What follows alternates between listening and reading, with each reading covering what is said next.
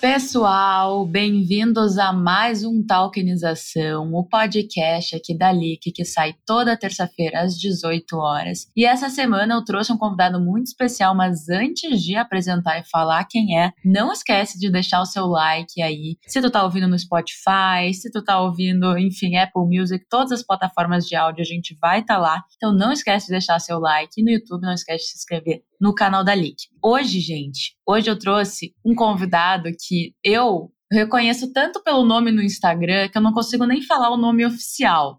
Então eu vou convidar aqui o Daza, ou melhor, Eric, para falar com a gente. E também, Daza, eu queria que tu se apresentasse, porque diabos, investidor das Arábias, da onde que vem isso, como que tu foi parar aí? E também, qual que é o teu nome oficial? que eu dei um spoiler aqui. Fala, Bruna. Salam aleikum, primos. Investidor das Arábia aqui, né? Sempre como Daza. Mas meu nome, né, é para poucos é Eric, né? Poucas pessoas me conhecem como Eric, mas Daza para mim tá tranquilo também, esse nome calhou muito bem, né? Eu gosto bastante de usar o Das Arábia e o nome já, já diz tudo, né? Das Arábia porque eu moro aqui na Arábia Saudita, né? Não confundam com Dubai, hein, galera? Fico muito bravo quando um amigo meu vem para Dubai e fala: "Das, vamos se encontrar". Eu falo: "Beleza, onde você tá?" Tô aqui em Dubai. Eu falei, não, cara, mas eu tô na Arábia Saudita, é um país diferente, né? Você tá nos Emirados, eu tô aqui na Arábia Saudita. Parece, mas não é, né? Então, mas ah, é, é, é, é, uma doideira, né? Eu acho que sou. Eu acho que vou ser o único convidado aqui do podcast que mora na Arábia Saudita, então é um feito para mim aí. Como é que tu foi parar aí? E há quanto tempo, né, tu tá? Eu tô há bastante tempo, né, já há mais de cinco anos é, aqui na Arábia Saudita. Infelizmente eu não falo árabe ainda, né, eu tô devendo isso, porque muita gente já pergunta, e aí, Dado, fala árabe? Cinco anos, não falo árabe, trabalho aqui, eu vim a trabalho para a Arábia Saudita. Quando a gente fala de Arábia Saudita, né, você já pensa em, as pessoas pensam normalmente, né, em sheik, ou jogador de futebol, né, o Arábia Saudita é sheik, ou jogador de futebol, né, petróleo, mas aqui também tem bastante é, tecnologia. Então, assim, o príncipe, que é o Mohammed bin Salman, né, o MBS, que às vezes ele aparece na mídia, né, mas ele é bem, bem reservado, ele está focando muito em tecnologia no país.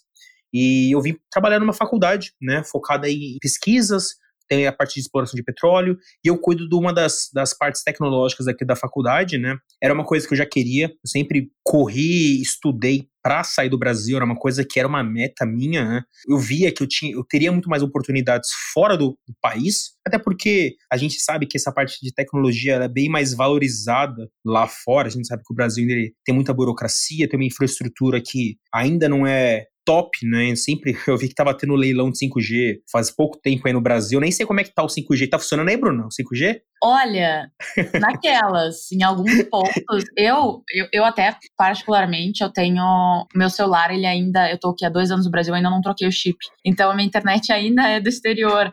E ela é 5G no exterior. Por isso que ah. pega muito ruim aqui. Porque pega só em algum, alguns cantinhos, assim, pega o 5G. Como tá essa questão burocrática, não faço a menor ideia. Mas a internet aqui não é das melhores. Pode dizer que quando eu morava nos Estados Unidos, ela, ela era muito mais rápida.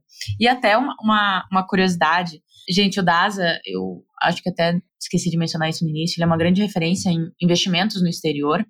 Tanto que quando eu comecei, e eu até hoje falo bastante de investimento exterior, mas quando eu comecei eu só falava de investimento exterior. Hoje eu já, já falo do mercado tradicional como um todo. Quando eu comecei, tu ainda estava iniciando, assim, a gente era uma. Sim uns primórdios do investimento exterior. E até é. sobre isso, primeiro uma curiosidade pessoal, que é como que é a vida na, na Arábia para um brasileiro, assim, porque eu lembro que Miami, eu morava e tu mora no exterior, eu lembro que Miami tinha uma comunidade muito grande de brasileiros, então isso era praticamente como se eu estivesse na América Latina, mas numa extensão da América Latina. Como que é a comunidade aí e também como que tu encontrou o mundo dos investimentos? É, falando sobre comunidade, sobre brasileiros, hoje em dia, né, 2023, temos uma comunidade muito mais forte, né, tem muito mais brasileiros. Onde, aqui na faculdade mesmo, a gente tem praticamente uns 50, vou colocar aí um, contando 50 brasileiros, né, somando família, tudo junto, acho que vai dar uns 50, por aí, jogando por cima. Mas na Arábia em si tem bastante, né, eu converso com alguns jogadores, tem muito jogador conhecido que vem para cá fazer um pezinho de meia, né, e aí você acaba conhecendo, porque você tá num grupo de, do WhatsApp e aí entra o pessoal famoso, né. Outro dia entrou o Cartoloco no grupo grupo do WhatsApp da Arábia, né? Comecei a trocar ideia com ele, porque é um, é um, um youtuber aí que fala de futebol. Ele entrou no grupo, porque ele tava aqui na Arábia e é um grupo relativamente pequeno, mas que todo mundo se ajuda. não dá para comparar com Miami, né? Provavelmente tem muito mais pessoas. Mas quando eu vim para cá, que era final de 2016, 2017, é, não tinha nada. Nem informação direito tinha, né? Tive que procurar usar o Google, não achava nada. Eu consegui achar um livro de um brasileiro é, que ele veio para a Arábia Saudita justamente para estudar na faculdade que eu vim trabalhar. Falei com ele pelo LinkedIn, se não me engano, e aí ele me deu algumas dicas, mas assim, eu vim para cá com uma passagem só de vinda, era uma passagem só de ida, vai para a Arábia. E eu não sabia como ia ser, mas como eu já estava preparado, né? E é aquilo, né? A sorte é quando você está preparado, né? E vem a oportunidade.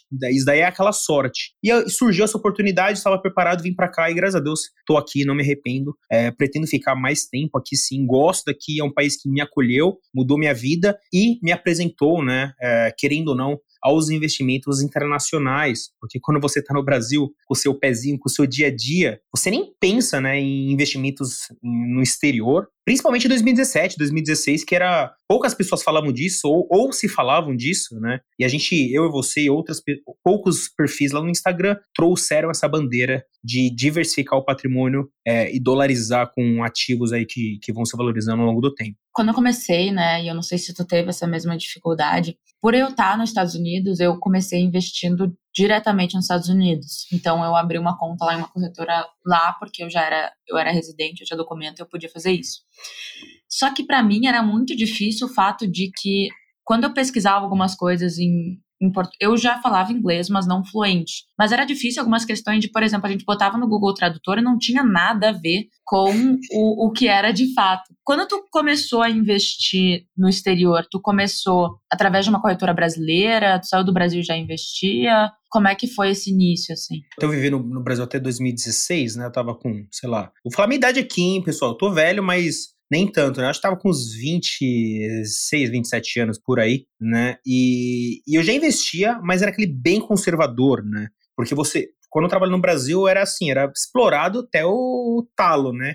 Não que eu tô reclamando disso, mas a gente trabalhava muito, né? Como eu trabalhava com tecnologia, no Brasil era de segunda a segunda, fazendo hora extra. Então você não tinha aquele tempo para se dedicar para estudar, conseguir fazer aquela carteira diversificada e, e explorar novas oportunidades. Então eu tinha a parte de investimentos, tinha renda fixa, mas eu não investia em renda variável ainda. Né? Eu sabia a importância do dinheiro, dava valor, porque eu vinha de, vim de baixo, né, praticamente, então sabia do valor do dinheiro. Porém, né, eu não tinha esse conhecimento que eu, que eu obtive aqui. Vindo para a Arábia Saudita, mudou minhas perspectivas, porque era um país novo, né, eles valorizavam os trabalhadores, né, então era uma coisa totalmente nova. E eu falei, cara, essa oportunidade que eu tô tendo aqui, eu não posso vacilar, não posso queimar meu dinheiro, torrar tudo, eu preciso investir. E aí eu comecei, 2017, Google até hoje é o salvador. Chat GPT, cara, esquece, daqui a pouco o, o, Google já lançou até o, o AI dele aí que daqui a pouco vai passar. Google é. tem tudo. Então, fui no Google e descobri, né, pô, como investir melhor, bolsa de valores, vi que não era uma coisa absurda, vi que dava para começar com pouco e comecei dessa maneira no exterior. Então, daqui da Arábia Saudita, mandei meus documentos, mandei um e-mail para DriveOff, que era a corretora americana que tinha na época que aceitava estrangeiros. Abri minha uhum. conta, né, é, mandando documentos, esperei acho que uma semana para abrir uma conta, e aí comecei a investir através da Drive, eu mandava dinheiro daqui para Arábia, da Arábia para os Estados Unidos, e comecei a investir lá antes de começar a investir no Brasil, e isso que abriu os meus olhos, porque eu falei, cara, o melhor mercado é os Estados Unidos. Então comecei por lá. Não fazia sentido eu falar como investir na Bolsa Brasileira. Eu falei, como investir na, na, Bolsa de Valor? E apareceu nos Estados Unidos, né? Então, direto. É a melhor bolsa e continua sendo, né? Isso daí abriu meus olhos e é o que a gente tenta trazer até hoje para o pessoal. É muito interessante falar com pessoas do exterior ou que moraram no exterior, porque sempre quando eu falo isso, é um baque para uma para audiência, porque eu também comecei do exterior, né? Para mim não fazia o menor sentido. E isso mostra como as pessoas que estão fora, as pessoas que não moram no Brasil, elas têm essa visão e querendo ou não, quando a gente fala o que dita o movimento, o fluxo estrangeiro aqui do Brasil, são os investidores estrangeiros que vão ver o risco do país ou não. E quando eles a gente está tendo uma pandemia, por exemplo, uma crise mundial, eles não vão vir para o Brasil, eles vão ir para a Bolsa Americana e, e, eles vão fugir do risco, dentre outros acontecimentos, né? Então, essa visão da gente trazer aqui é sempre importante. E uma, uma dúvida que eu fiquei, quanto que hoje é a paridade da... Qual que é a moeda da, da Arábia Saudita? É o Saudi Real, que é o SAR, né? Normalmente eles, que é o SAR, né? E ele atualmente ele vale mais que o, que o real, né? É, acho que é um, um SAR é equivalente a 1,4, 1,5 reais, né? Um, um real e meio, mais ou menos, em 50, e 40. E em relação ao dólar, é fixo, né? Como eles têm uma reserva muito grande de, pe de petróleo e também de dólar, eles conseguem ter um câmbio fixo. Então, desde quando eu vim para cá e até hoje, 3,75 em relação ao dólar, não mudou. Isso é uma coisa que eu acho bem bacana, que você vê essa flutuação aí no, em relação ao real com o dólar, né? Mas aqui sempre foi fixo. E isso é legal, assim, porque te dá um poder aquisitivo, tem um poder de compra bem bem melhor né, em relação aí a quem mora no Brasil. Ah, que interessante, que interessante isso, eu não sabia. É assim, é que a gente tem um regime de câmbio flutuante ainda a gente chama de regime de câmbio flutuante sujo, porque tem a intervenção do, do Banco Central quando é. acontece alguma, alguma coisa de, de movimentos mais bruscos. Mas até, Daz, eu fiquei curiosa. Tu é do mercado de tecnologia, e até nos bastidores eu perguntei como que era a tua relação com o investimento em criptoativos. E antes nesse, no episódio anterior aqui do Tokenização, ou dois episódios antes, a gente falou com, com a Luísa, que é uma pessoa de que entrou no mercado de, de tecnologia antes de conhecer qualquer outro mercado de, de investimentos. E ela, na faculdade, ela fez alguns projetos com Ethereum. Não com Ethereum, mas que estudavam a a programação ali, enfim, não sei entrar muito a fundo nisso, mas ela conheceu esse mercado muito cedo. Enfim, nunca teve contato com esse mercado em relação ao teu trabalho, sendo de tecnologia, e quando tu entrou em contato com esse mercado? Olha, é, em relação a criptoativos, né, no geral, o, no meu trabalho especificamente, eu não tive contato direto, porque eu trabalho com telecomunicações, né? Então, a Cisco, né, que tem até capital aberto na Bolsa Americana, né? Ela possui toda essa. É uma das grandes, né, um big name do, do mercado de telecomunicações, voz sobre IP. Eu trabalho com essa parte. Então, a gente não tem contato direto ainda com o uso da tecnologia, né? Seja ele do blockchain em relação à parte de telecomunicações. Mas sim, né, uma, como eu sempre fico na, na parte de tecnologia, lá para 2016, 2017, eu tive contato com Bitcoin, né, e outras criptomoedas é, mineração. Fiz até algumas, algumas brincadeiras de, de minerar algumas outras moedas que no final das contas viraram pó, né? E eu fui uhum. aprendendo na raça, né? E com experiência, que um das, uma das lições que toda, toda pessoa que quer investir precisa ter é ter paciência, né? Então você vê aquele dinheiro, nossa, essa moedinha não valia nada, agora vale um real, vale dois reais.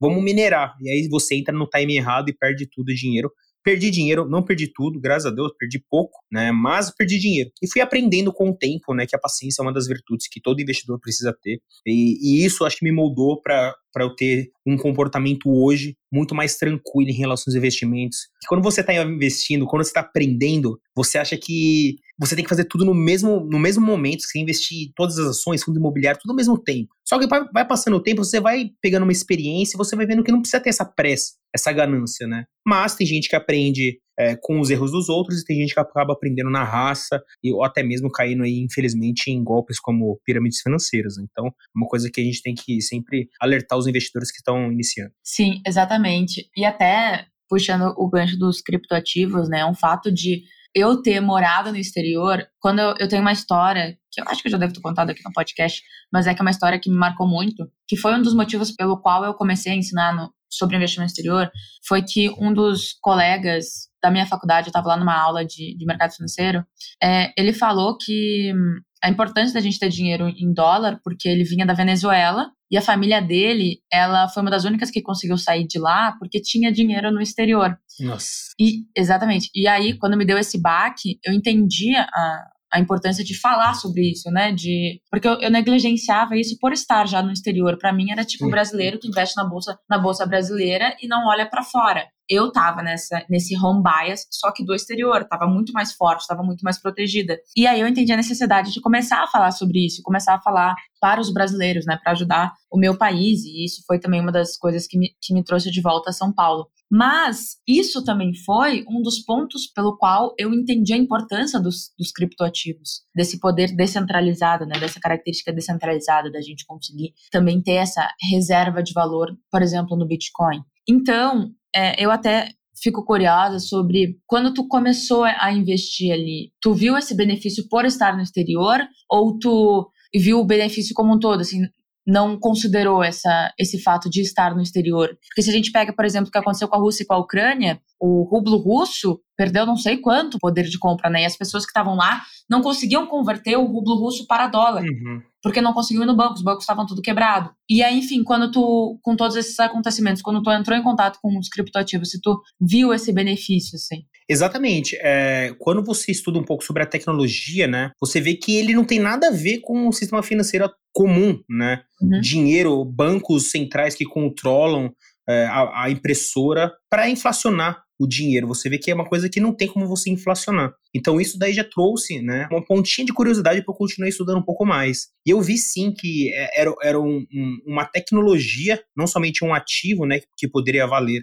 alguma coisa, mas era uma tecnologia muito interessante. E desde então eu falei, cara, eu preciso se, né, se tá todo mundo investindo, e eu entrei numa época que era um pico, né, 2017 teve, a gente teve um, um dos picos do Bitcoin, eu entrei nessa época, eu falei, cara, preciso porque tá, muita gente tá investindo, eu gosto né, dessa tecnologia e eu preciso ter na minha carteira como uma diversificação, porque eu também trago, igual você, essa mentalidade de investir, mas nunca colocar aí todos os investimentos num único lugar, né? Todos os ovos numa mesma cesta, é, mas sim sempre diversificando, né? Seja ele em países e também em ativos. Eu precisei colocar um pouquinho também em Bitcoin. Hoje em dia eu só tenho Bitcoin e Ethereum, não tem nenhuma outra criptomoeda. Eu já aprendi com erros do passado e eu, para mim, claro, vai ter alguma outra que, pô, quem acertar o time e, e, o ativo vai ganhar muito dinheiro. Mas serão poucas pessoas, né? As pessoas elas só, elas só olham os exemplos que dão certo, mas elas acabam ignorando os, os que deram errado. E eu preciso, e agora como eu tenho essa mentalidade um pouco mais paciente, não faz sentido para mim ficar querendo caçar a próxima, o próximo Bitcoin. Não, para mim Bitcoin ele vai continuar. O Ethereum ele tem uma tecnologia que também é muito útil hoje em dia, está sendo utilizada por diversas empresas.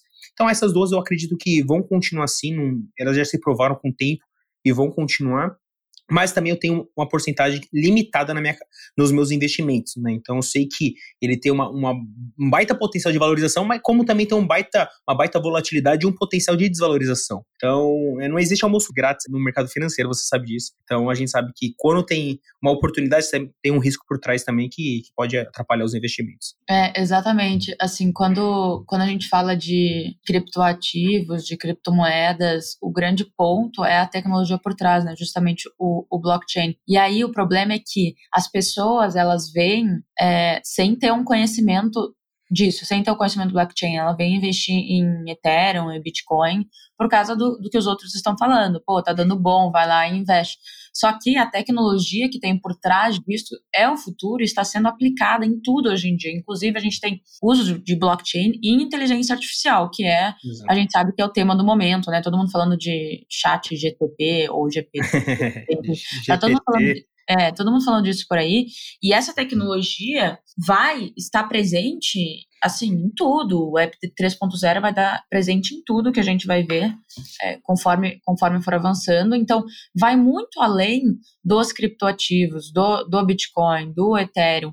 Só que quando a gente entende isso e quando esse conhecimento começar a ser disseminado, a gente vai ver uma adesão muito maior e, e possivelmente vai ser quando o Bitcoin e o Ethereum já tiver já já vão estar em preços muito maiores do que o patamar atual. Hoje o Bitcoin uhum. deve estar girando ali em torno de 28, 29 mil dólares. Então, essa adesão, a gente ainda está numa adesão cedo, a gente não está adesão tarde. Não tão cedo quanto a gente gostaria, ali em 2008, quando tinha passado o primeiro, o primeiro boom ali do Bitcoin, ou também depois de 2017. Mas ainda uma, uma adesão no início, que está nos primórdios, até na, na LIC hoje, dá para a gente negociar justamente criptoativos e também dá para a gente investir através de tokens de renda fixa, por exemplo. A gente consegue ter essa tecnologia do, do Bitcoin, mas em ativos de renda fixa, que as pessoas ainda não conhecem. Elas estão também agora com a LIC, que está transformando isso no Brasil hoje em dia, é, a gente está trazendo essa oportunidade de investimento, essa oportunidade de poder investir através da tecnologia, né, do, dos smart contracts, em tokens de ativos com segurança, ativos de renda fixa ali, que pode ter uma que tem uma liquidez maior, né?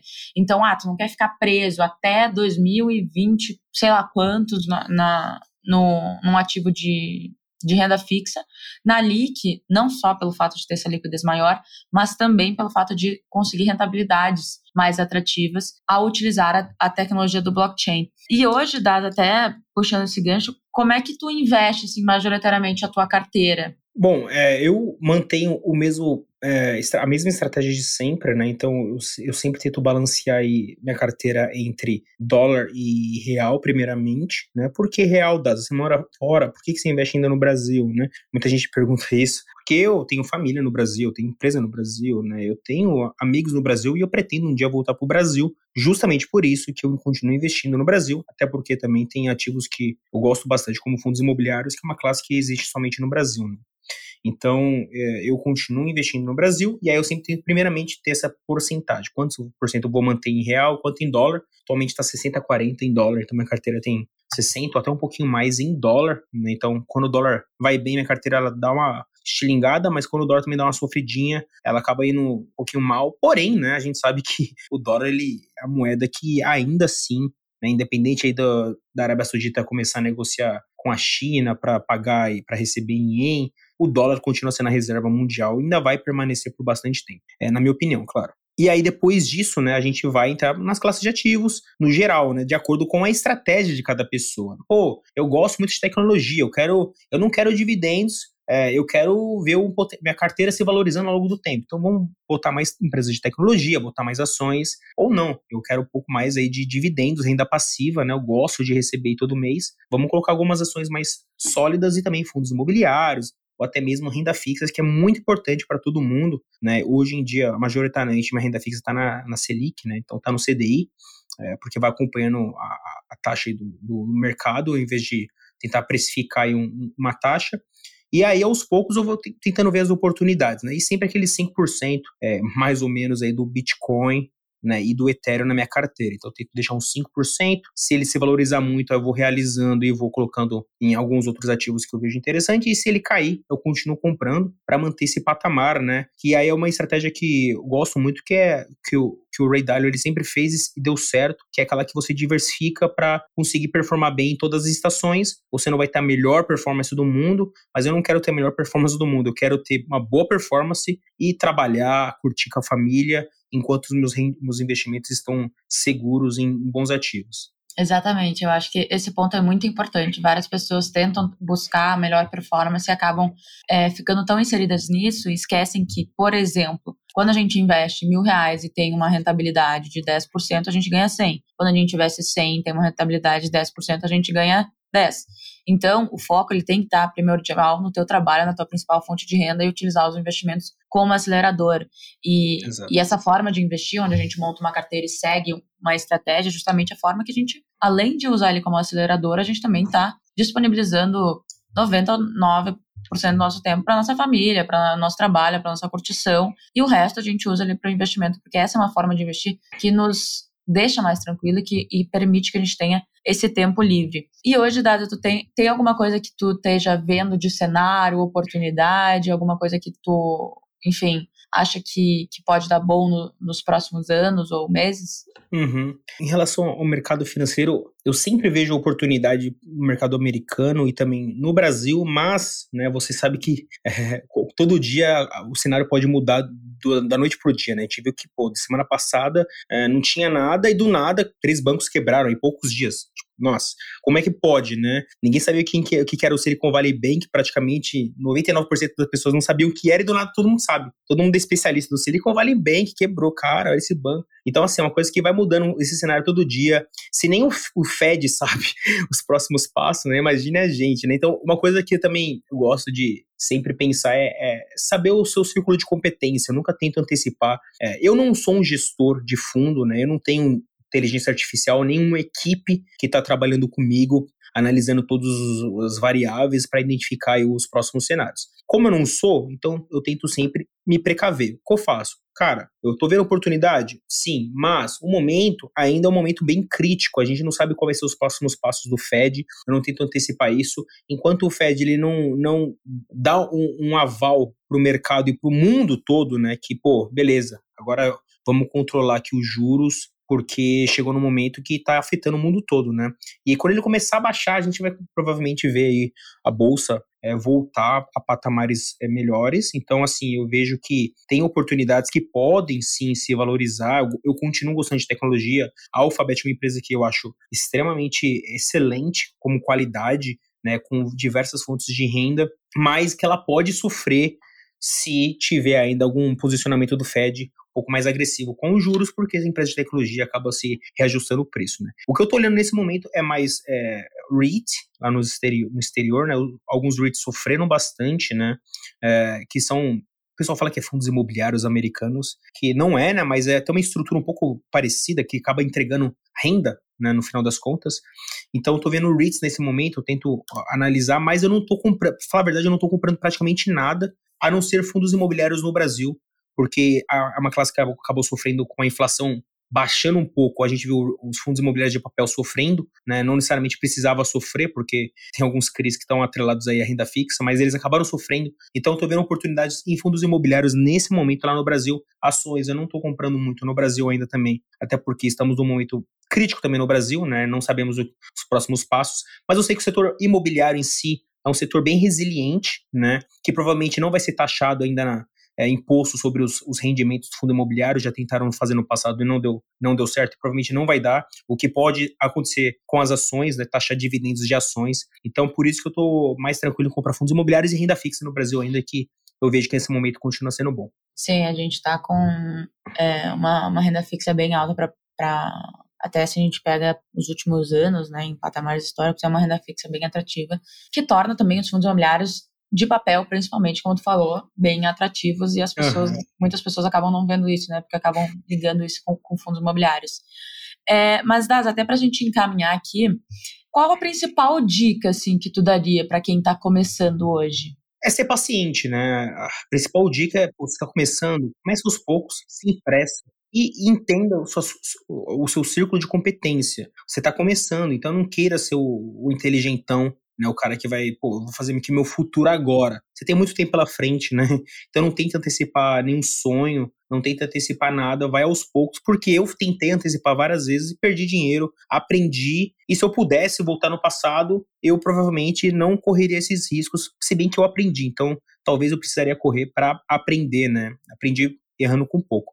Então, seja paciente, diversifique com certeza, né? É, investimentos é para todo mundo. Se sua família não investe, se seus amigos não investem, se seus amigos falam que, pô, vai investir para quê? Se amanhã você morre, ele vai deixar o dinheiro aí. Não, não dê ouvidos, porque a gente nunca sabe o dia de amanhã e quando você estiver com 60 anos, 50 anos, você vai ter dado, graças a Deus, por ter começado a investir. Né? Então, é foca no, no, na sua caminhada e também estude bastante. É importante estudar. Hoje em dia, com, com a internet, as pessoas acham que é, não vale mais a pena ter faculdade, não vale a pena mais ter diploma, porque todo empresário ganha dinheiro se fosse fácil assim, tava todo mundo rico, e não é verdade, né? A internet, ela traz para você uma ilusão que parece que todo mundo é influencer, que ganha bem, mas no final das contas não é assim. Então foca no seu, estude, com certeza você vai conseguir crescer na vida. Como eu cresci, eu, eu, eu não mudaria nada, continuaria é, fazendo mesmo, os mesmos passos até chegar onde eu cheguei. Até tu falou um ponto muito importante, né? Muita gente dá essa desculpa de, pô, e se eu morrer amanhã, né? Só que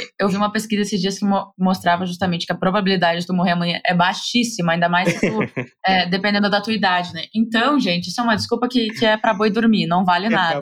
Pelo amor de Deus. É, até. Gente, bom, então pra gente finalizar aqui, sempre lembrando, não esqueçam deixar seu like. É, o Daza já vai nos contar aqui como que a gente encontra ele nas redes sociais. A minha rede social é eu, Bruna Bines. A gente tem a, o Instagram da Lick também. É, temos o YouTube, temos todas as redes sociais. E Importantíssimo, não esqueça de baixar o aplicativo da Leak, porque vocês sempre pedem quando que está saindo tokens novo, quando, quando que a Leak vai disponibilizar novos tokens, e quando você tem um aplicativo, você é notificado na hora e não perde a emissão do token. Então, baixe o aplicativo e já curte aqui esse podcast, porque tenho certeza que a gente conseguiu agregar muito para bastante gente. Mas, Daza, nos conta aqui como é que a gente te encontra. Olha, no, no Instagram tô lá como investidor das Arábia com Z, né, pessoal? Eu vejo muita gente colocando investidor das espaço Arábias. Mas aí acho que vai acabar também saindo no meu, no meu Instagram. Né? Um cara de turbante aí na foto. Se você quiser saber mais sobre investimentos no exterior, mas não só isso, eu sou meio maluco, então eu mostro minha vida aqui na Arábia Saudita, mostro meu dia a dia. Então, se você quiser saber um pouco mais, só seguir lá. Tiver dúvida também, só me mandar mensagem. E no YouTube também, investidor da Zarabia. da Zarabia com, com a ES. Foi, é, foi ótimo. É, bom, gente, muito obrigada a todos que ficaram aqui e até terça-feira às 18 horas. Um beijão.